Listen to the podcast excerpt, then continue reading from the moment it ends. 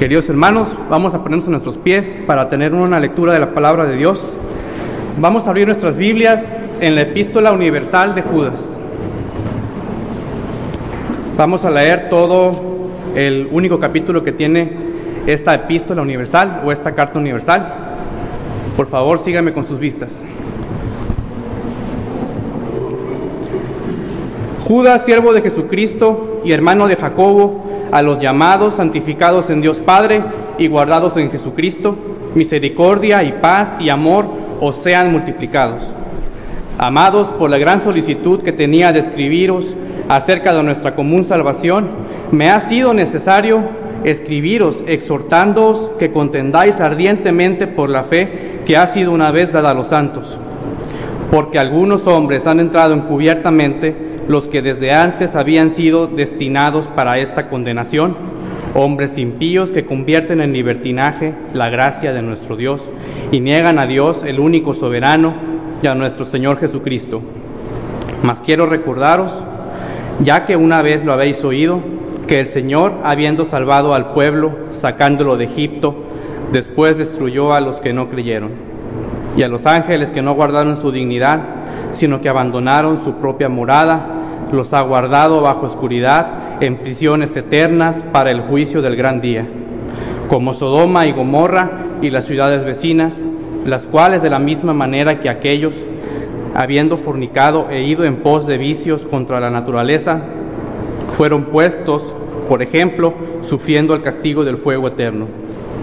No obstante, de la misma manera, también estos soñadores mancillan la carne, rechazan la autoridad, blasfeman de las potestades superiores. Pero cuando el arcángel Miguel contendía con el diablo disputando con él por el cuerpo de Moisés, no se atrevió a proferir juicio de maldición contra él, sino que dijo, el Señor te reprenda.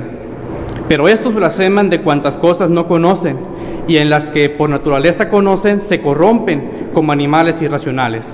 Ay de ellos, porque han seguido el camino de Caín y se lanzaron por lucro en el error de Balaam y perecieron en la contradicción de Coré. Estos son manchas en vuestros ágapes que comiendo impúdicamente con vosotros se apacientan a sí mismos, nubes sin agua llevadas de acá para allá por los vientos, árboles otoñales sin frutos, dos veces muertos y desarraigados, fieras ondas del mar que esfuman su propia vergüenza, estrellas errantes para las cuales está reservada eternamente la oscuridad de las tinieblas. De estos también profetizó Enoch, séptimo desde Adán, diciendo, He aquí, vino el Señor con sus santas decenas de millares, para hacer juicio contra todos y dejar convictos a todos los impíos de todas sus obras impías que han hecho impíamente y de todas las cosas duras que los pecadores impíos han hablado contra él estos murmuradores, querellosos, que andan según sus propios deseos, cuya boca habla cosas infladas, adulando a las personas para sacar provecho. Pero vosotros, amados, tened memoria de las palabras que antes fueron dichas por los apóstoles de nuestro Señor Jesucristo. Los que os decían, en el postrer tiempo habrá burladores que andarán según sus malvados deseos. Estos son los que causan divisiones, los sensuales, que no tienen al Espíritu pero vosotros, amados, edificándoos sobre vuestra santísima fe, orando en el Espíritu Santo, conservaos en el amor de Dios, esperando la misericordia de nuestro Señor Jesucristo para vida eterna. Y algunos que dudan, convencerlos. A otros salvad arrebatándolos del fuego, y de otros tened misericordia con temor, aborreciendo aún la ropa contaminada por su carne. Y aquel que es poderoso para guardaros sin caída y presentaros sin mancha delante de su gloria con gran alegría, al único y sabio Dios, nuestro Salvador, sea gloria y majestad, imperio y potencia, ahora y por todos los siglos. Amén. Pueden sentarse. Yo creo que el solo hecho de leer esta, esta epístola ya es una predicación, ¿verdad? Pero pues vamos a irnos analizando versículo por versículo para ver eh, algunas cosas que se nos pueden escapar al dar una lectura general. El título de este sermón es Dios tiene cuidado de su iglesia. Dios tiene cuidado de su iglesia. No se le olvide eso porque vamos a ir apuntando a eso a lo largo de, este tema. También si, si le quiere poner otro título, puede ser Introducción al libro de Judas o a la epístola de Judas.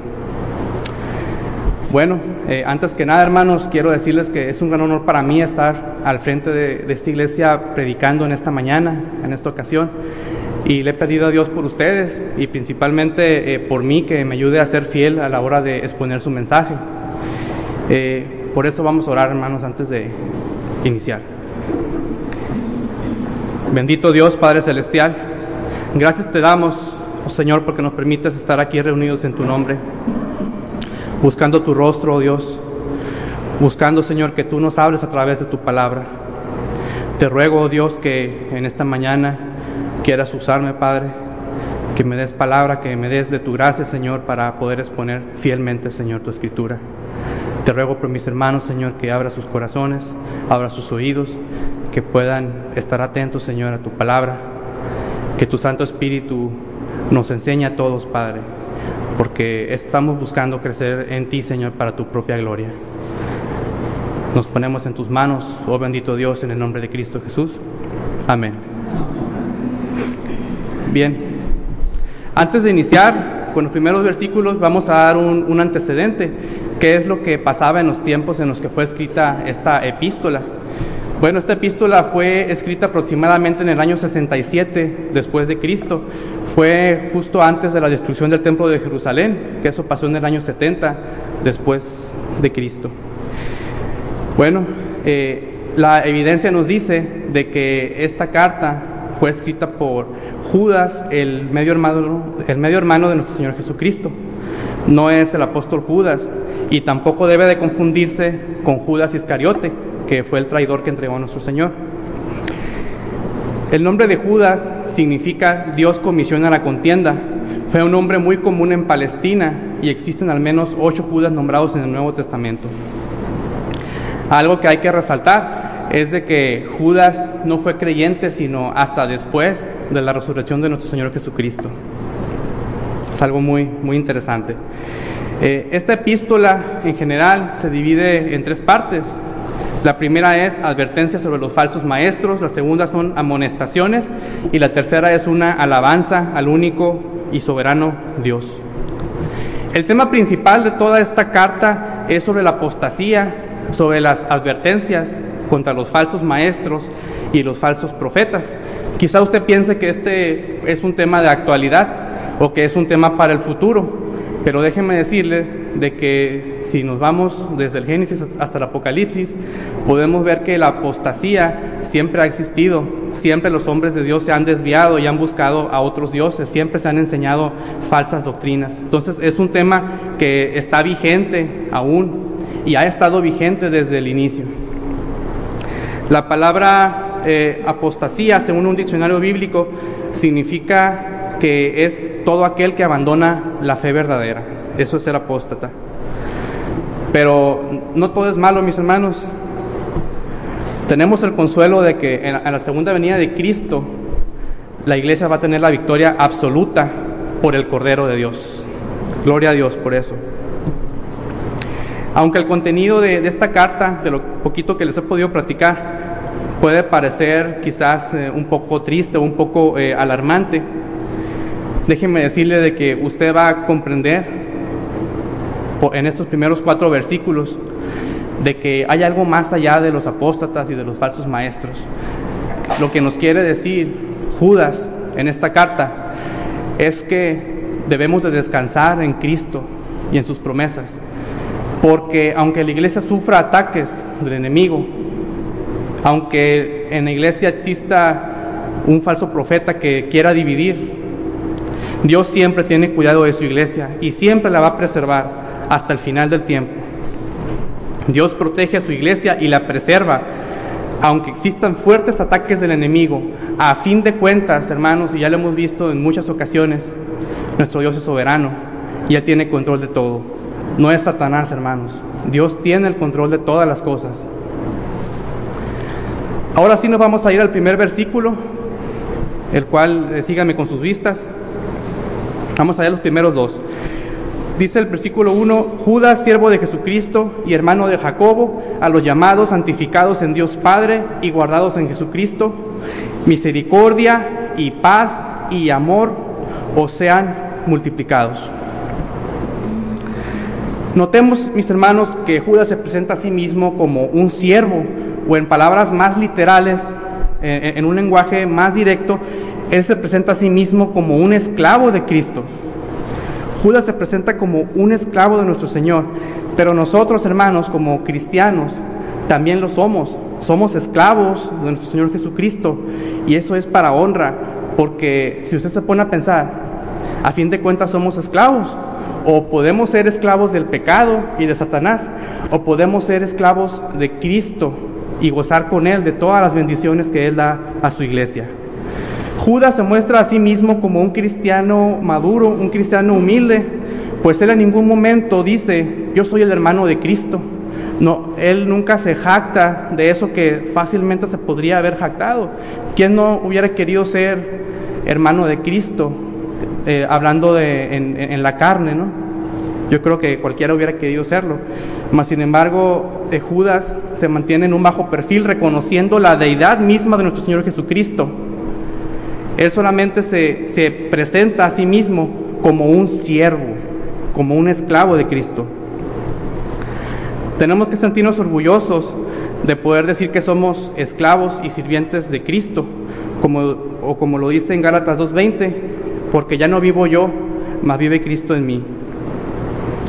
Después de introducirse Judas en esta carta, comienza a mencionar a quién va dirigida o quiénes son los recipientes de esta epístola. Y menciona algunas características de estas personas. Usted lo puede ubicar en el mismo versículo número uno. Dice que va dirigida a los llamados, va dirigida a los santificados en Dios Padre y va dirigida a los que son guardados en Jesucristo.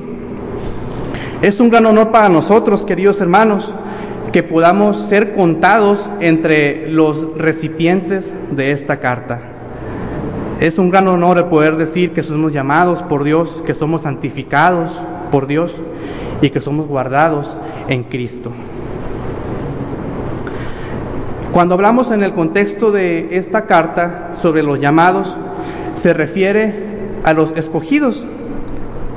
Y podemos ver en Efesios 1 del 4 al 5, si usted lo quiere buscar en sus Biblias, Efesios 1 del 4 al 5, posiblemente se lo sabe de memoria, nos dice la palabra, según nos escogió en Él antes de la fundación del mundo, para que fuéramos santos y sin mancha delante de Él. En amor nos predestinó para adopción como hijos, para sí, mediante Jesucristo, conforme al beneplácito de su voluntad. Los llamados, hermanos, son los cristianos fieles a su Señor y Salvador, los que ya han sido justificados y los que ya han sido regenerados y que han sido hechos de nuevo para las buenas obras. No hay título y no hay privilegio más grande para las criaturas en el universo que ser llamados escogidos de Dios o hijos de Dios, como lo dijo el apóstol Juan en 1 de Juan 3.1a, que dice, mirad cuál amor nos ha dado el Padre para que seamos llamados hijos de Dios. Santificados en Dios Padre, también lo puede encontrar en el versículo 1, es otra frase importante de esta salutación. Santificado quiere decir apartado para Dios, apartados del mundo para estar con Él toda la eternidad. Pero ¿qué es la eternidad, hermanos? Pues la eternidad es algo que quizás no podemos explicar, pero podemos decir que la eternidad es infinita. La eternidad no tiene ni principio y no tiene ni final. La eternidad es algo que no podemos nosotros en nuestras mentes finitas, no lo podemos cuadrar, no, no puede caber ese concepto, porque somos creación de Dios, somos seres finitos. La palabra santificación que se menciona aquí, porque dice santificados en Dios Padre, no se refiere a la santificación externa, sino se refiere a algo más trascendente, algo que va más allá. Es el mismo acto de la elección eterna que tuvo lugar desde antes de la fundación del mundo en aquel pacto eterno. Si leemos segunda de Tesalonicenses 2:13, vamos a entender un poco más sobre esto. Dice, pero nosotros debemos dar siempre gracias a Dios respecto a vosotros, hermanos, amados por el Señor, de que Dios os haya escogido desde el principio para salvación, Y ponga atención en esto, porque aquí viene la palabra santidad. Mediante la santificación por el Espíritu y la fe en la verdad. Guardados en Jesucristo, otra frase que se encuentra en el verso 1 es muy importante. Nos permite descansar en Cristo, nos da paz, nos da consuelo y nos da seguridad de que si somos salvos no es por otra cosa, sino que por los mismos méritos de Cristo. Si somos guardados en Cristo, entonces no hay que temer de los falsos profetas, no hay que temer de los falsos maestros que introducen encubiertamente herejías a la iglesia de Cristo. No debemos de temer, hermanos, porque somos guardados en Jesucristo, como lo dice este versículo, y Él nos cuida y Él nos guarda de todas esas cosas. Pero no quiere decir que al ser guardados en Jesucristo estemos exentos de ser atacados, o que estemos exentos de caer en pecado, o que estemos exentos de enfermarnos, o de tener un desánimo, o de tener tristeza. No, eso no quiere decir. Lo que sí quiere decir es de que esas experiencias que Dios permita que pasemos son encaminadas para bien. Aunque es muy difícil entenderlo cuando estamos pasando esa prueba, ¿verdad? Es muy difícil cuando te dicen, ¿sabes qué? Tienes cáncer, o, sabes qué? Tu hijo sufrió un accidente. Son cosas que quizás en ese momento no se pueden comprender, pero a la larga, con el tiempo, el Señor nos va enseñando sobre esas cosas y, nos va mostrando sus propósitos, porque Él tiene cuidado de nosotros. Podemos caer o podemos ser atacados, pero al final tenemos la victoria en la obra redentora de Cristo, porque Él nos guarda fielmente hasta el final. Versículo 2. Misericordia y paz y amor os sean multiplicados. En este verso 2 podemos ver el amor que tiene Judas por la iglesia de Cristo. Y es en sí como una oración que tiene Judas por nosotros. Judas nos desea tres cosas. Judas, eh, si ustedes siguen leyendo esta epístola, van a ver que le gusta mucho hablar de tres en tres lo que le llaman triadas, algo así. Judas desea misericordia, desea paz y desea amor, pero no queda ahí, hermanos, sino que de forma multiplicada, porque dice, o sean multiplicados, nos dice. Y no ocupamos ser, genios de la matemática para poder saber de que cualquier número multiplicado por cero es igual a cero, ¿verdad? Entonces cuando Judas menciona que se multiplique algo, que se ha multiplicado el amor, la paz y la misericordia, quiere decir que ese algo ya existe. No es una cosa nueva, es algo ya existe. Eso es lo que nos da el Señor. El Señor nos da misericordia, nos da paz y nos da amor. Y esas tres cosas Judas quiere que sean multiplicadas. Y no solamente para beneficios egoístas, no solamente para mi crecimiento, sino para con Dios y para con mis hermanos y con el mundo. ¿Qué es la misericordia? La misericordia es el favor inmerecido que tenemos del Padre por medio de Cristo. ¿Qué es la paz? La paz es la reconciliación con el Padre que ahora gozamos por el sacrificio vicario de Cristo en la cruz. ¿Qué es el amor? El amor es Dios. Dios es amor, es la misma expresión de Dios. Judas desea que el amor que recibimos de Cristo, nuestro amor hacia Cristo, el amor que tenemos hacia los hermanos y hacia los demás, que sea multiplicado y bien multiplicado, hermanos. Ahora bien, nosotros como cristianos, estando en unidad con Cristo, somos bendecidos con los dones. Dios nos da los dones para edificación de la iglesia, para capacitar a los santos y para llegar a la estatura del varón perfecto, a la medida de la estatura de la plenitud de Cristo. Pero precisamente son los dones, hermanos, los dones son esenciales para poder transmitir a los demás, transmitir a la iglesia esas tres cosas que mencionó Judas. El amor, la paz y la misericordia. Pero ahora es tiempo de examinar nuestras propias vidas y les voy a hacer tres preguntas, las cuales usted conteste en su propia mente. Primera pregunta, ¿Cómo podemos decir que somos cristianos si no tenemos, si no mostramos el amor de Cristo hacia los hermanos y hacia los perdidos? ¿Cómo podemos decir que somos cristianos si no procuramos y no hacemos la paz, primeramente con los hermanos y luego con los perdidos? ¿Cómo podemos decir que somos cristianos si no tenemos misericordia para los hermanos, si no somos capaces de perdonarlos y si no tenemos misericordia para los demás?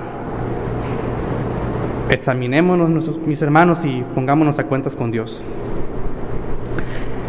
Querido oyente, es importante reflexionar si tú eres un recipiente o eres un destinatario de esta carta de Judas.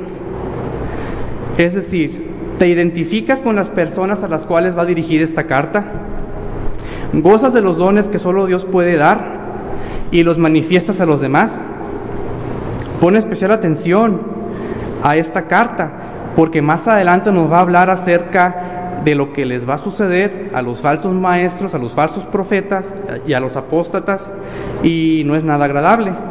Si tú consideras que no eres un cristiano como los que menciona Judas, esa es una buena señal, puesto que estás reconociendo que te falta Dios, de que no tienes a Dios.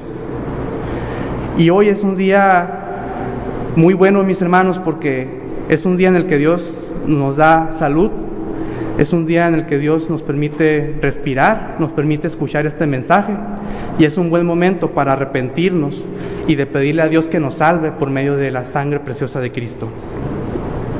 Pero vamos a resumir estos primeros dos versículos en algunos puntos. Punto número uno, es mejor ser esclavo de Cristo que ser esclavo del pecado. A fin de cuentas somos esclavos. Nuestro amo puede ser el Señor Jesucristo, con quien gozaremos de vida eterna y gozamos de vida eterna desde ya. O en cambio nuestro amo puede ser el pecado y Satanás, sufriendo una eternidad en el lago de fuego. Punto número dos, Dios ama a su iglesia y la preserva. Aunque existan tribulaciones, persecución, enfermedad y tristeza, Dios preserva a su iglesia. Punto número tres, Dios nos llama y nos otorga la salvación. Fuimos escogidos por Dios desde antes de la fundación del mundo y somos llamados para darle la gloria al Padre por la obra justificadora de Cristo. Punto número cuatro, Dios nos santifica para su gloria. Es decir, Dios Padre nos aparta del mundo para servirle a Él y a sus propósitos. Punto número cinco, Dios nos guarda en Cristo. Somos guardados por el buen pastor y el buen pastor su vida da por las ovejas. Pregunta, ¿Será posible de que a Jesucristo, el buen pastor, se le pierda una de sus ovejas? Imposible, no hay manera. Dios es perfecto, Dios jamás se equivoca. Dios tiene misericordia de su iglesia y le brinda paz por medio de Cristo Jesús.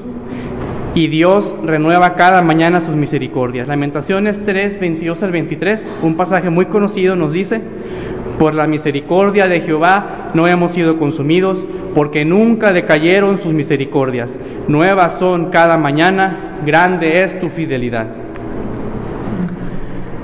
Síganme mis hermanos en el versículo número 3, el cual dice, amados, por la gran solicitud que tenía de escribiros acerca de nuestra común salvación, me ha sido necesario escribiros exhortándoos que contendáis ardientemente por la fe que ha sido una vez dada a los santos. Judas menciona aquí que era muy necesario escribir esta carta.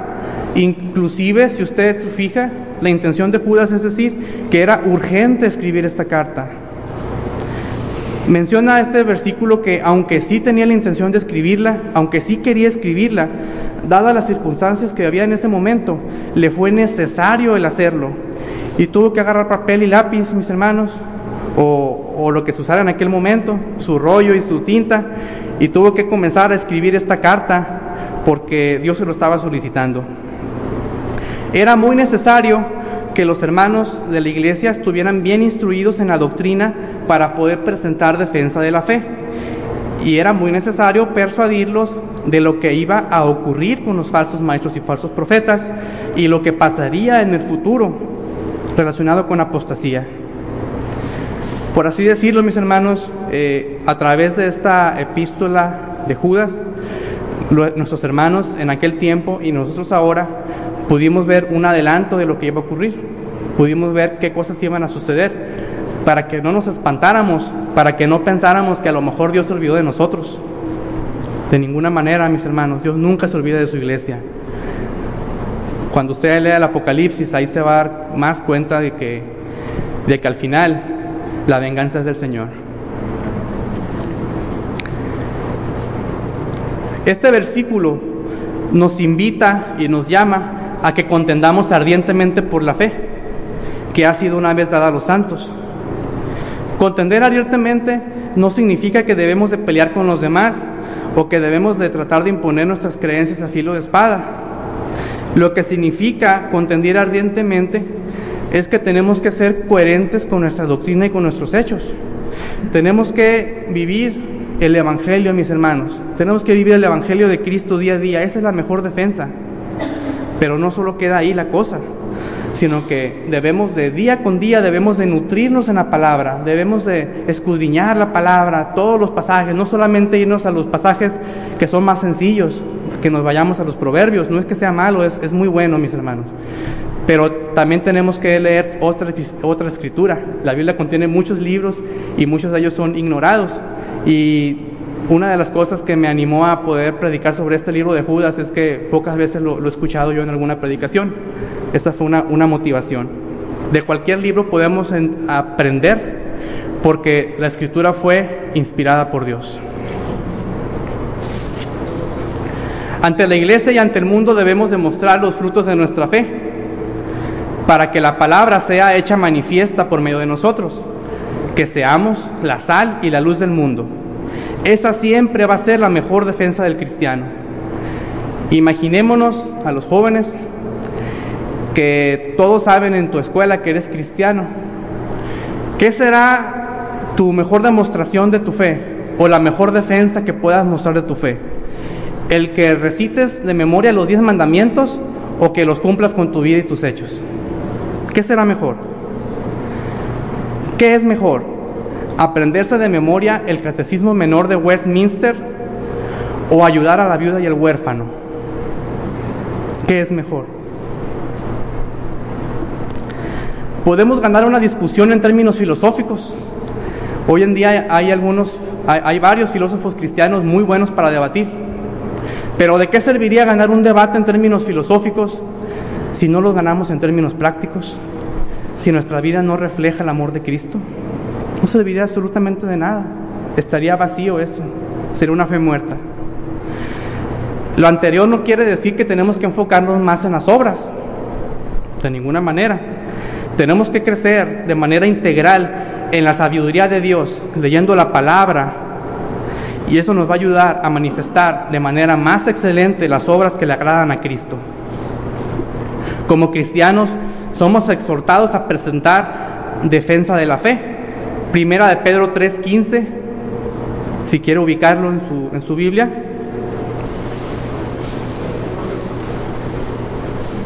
Primera de Pedro 3:15.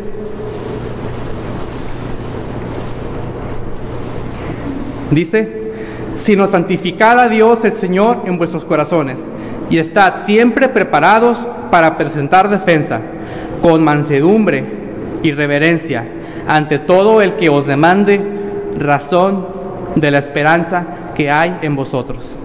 Tenemos que prepararnos, mis hermanos, memorizando la palabra, leyendo la palabra en oración ferviente, porque algún día alguien te va a pedir razón de tu fe.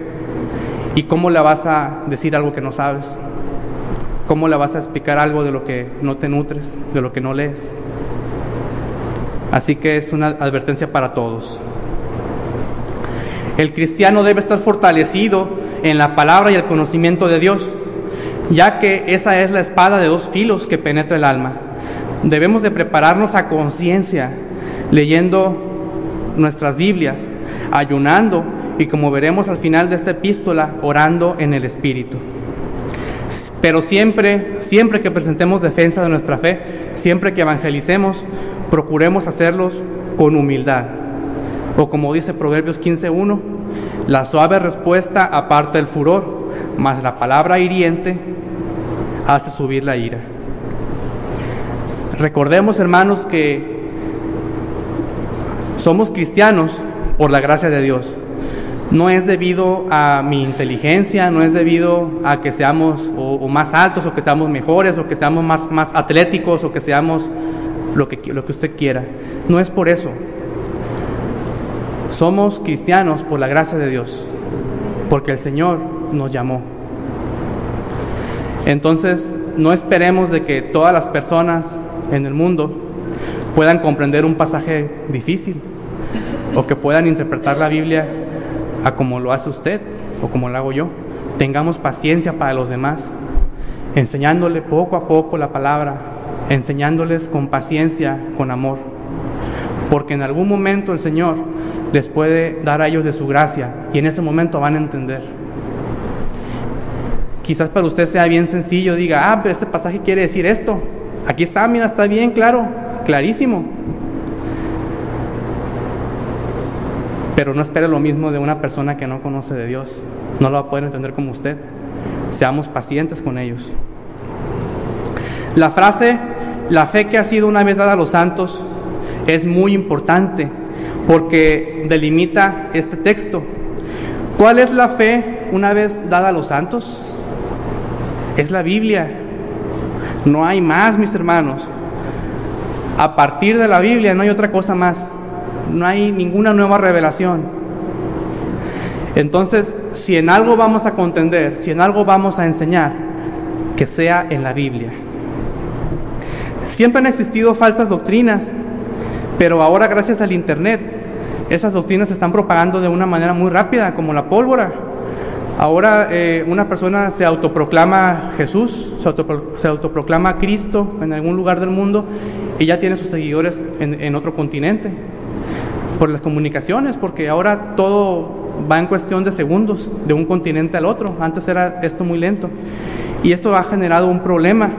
Eh, ha generado de que la gente se empiece eh, a optar por ese tipo de, doctrinas y que menosprecien doctrinas antiguas, que menosprecien la fe, que una vez fue dada a los santos, porque inclusive esos falsos maestros y falsos profetas eh, crean nuevas crean nuevas interpretaciones y crean eh, nuevas formas de adorar a Dios. Hay algo muy interesante, hermanos. Cuando queramos eh, interpretar un pasaje de la Biblia, tengamos cuidado de que no lo queramos interpretar a la luz de mis propias creencias, de mis propias ideas, eh, un pasaje de la Biblia no es yo creo que dice esto. Cada pasaje de la Biblia tiene una sola interpretación, aunque pueda tener muchas aplicaciones. Entonces, no se confunda porque cuando nosotros queremos interpretar la palabra de forma ligera, sin profundizarla, sin estudiarla a fondo, sin cotejarla con otra escritura, corremos el riesgo de formar una falsa doctrina y así se han formado hasta nuevas religiones, mis hermanos. Segunda de Pedro 1.20 dice, entendiendo primero esto, que ninguna profecía de la Escritura es de interpretación privada.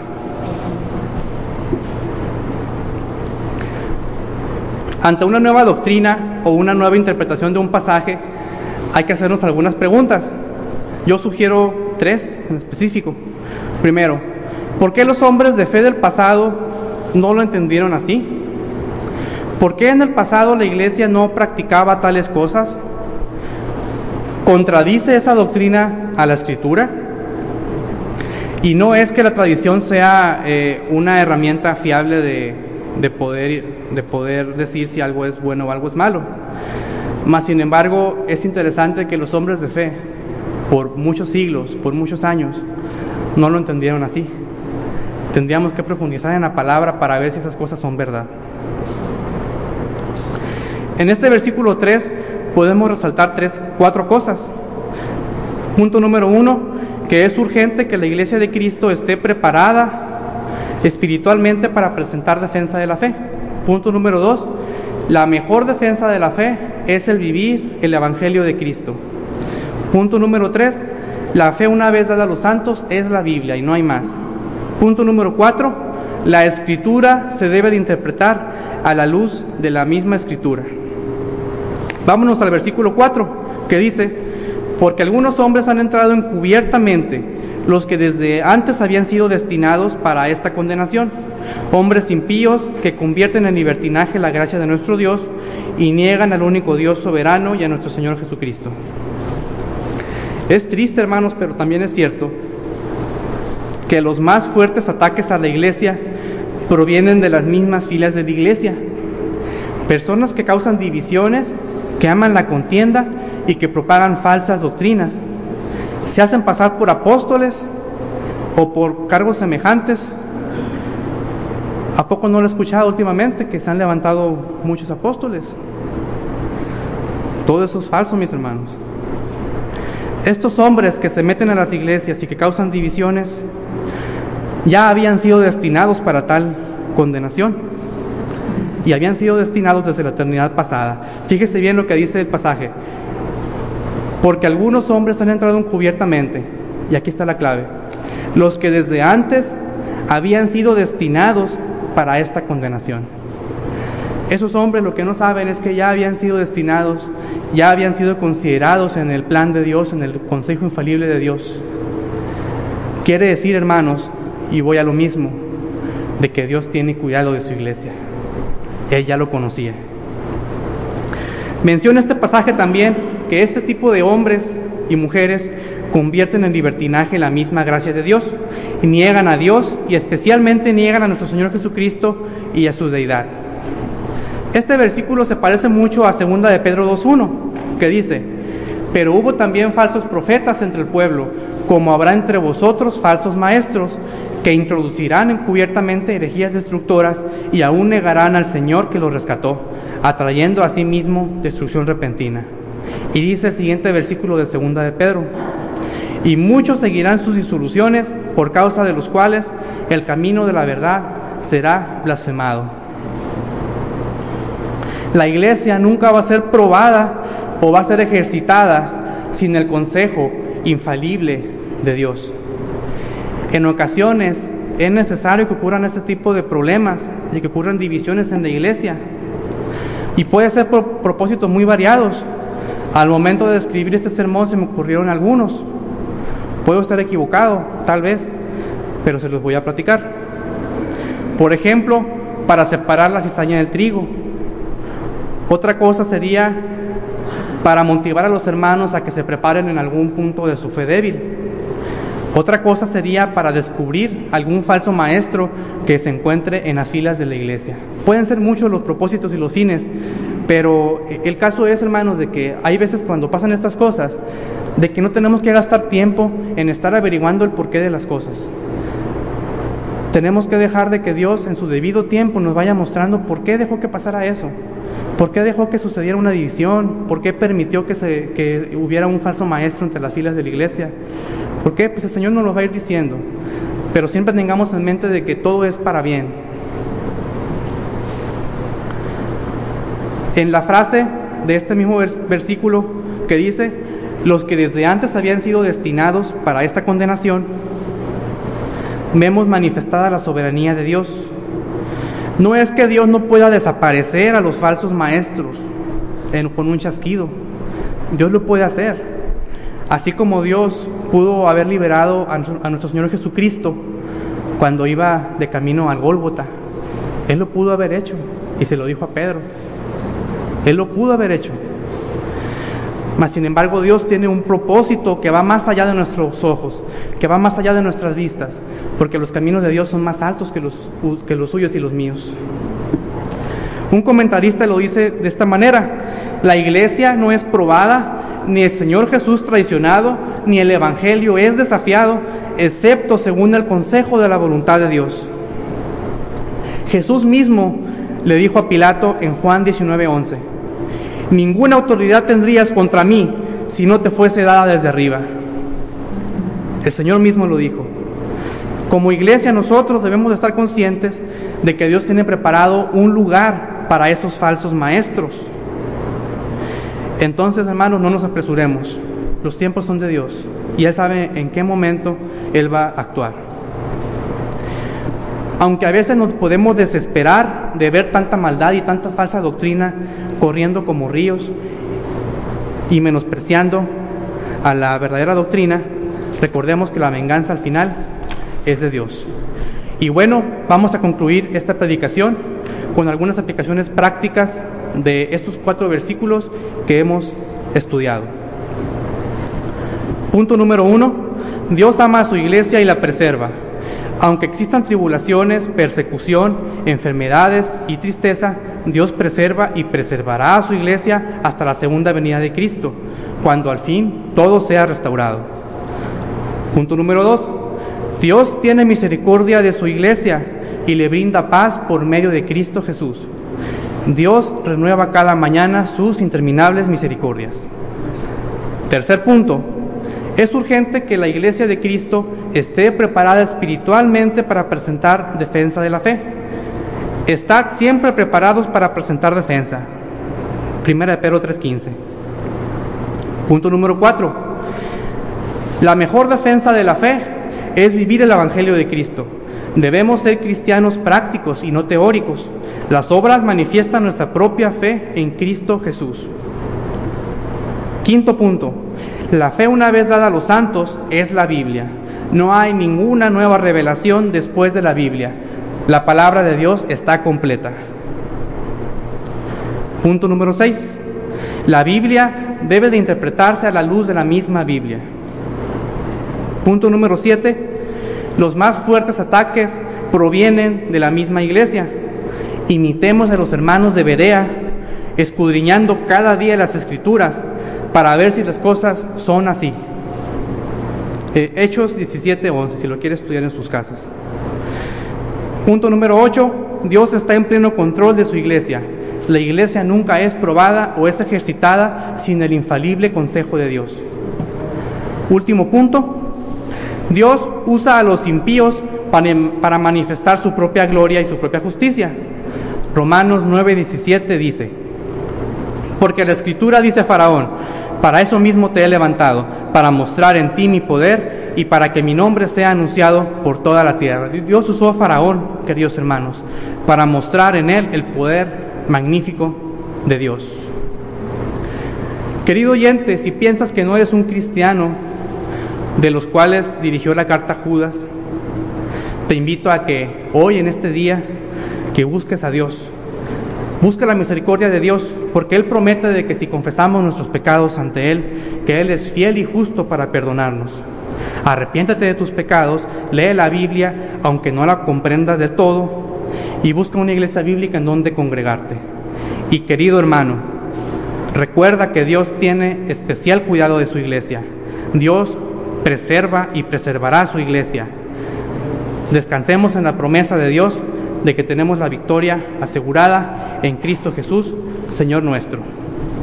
Y concluyo, hermanos, el mensaje con la doxología que hace Judas en su carta, versículo 24 y 25, que dice, y aquel que es poderoso para guardaros sin caída y presentaros sin mancha delante de su gloria, con gran alegría, al único y sabio Dios, nuestro Salvador, sea la gloria y majestad, imperio y potencia ahora y por todos los siglos. Amén.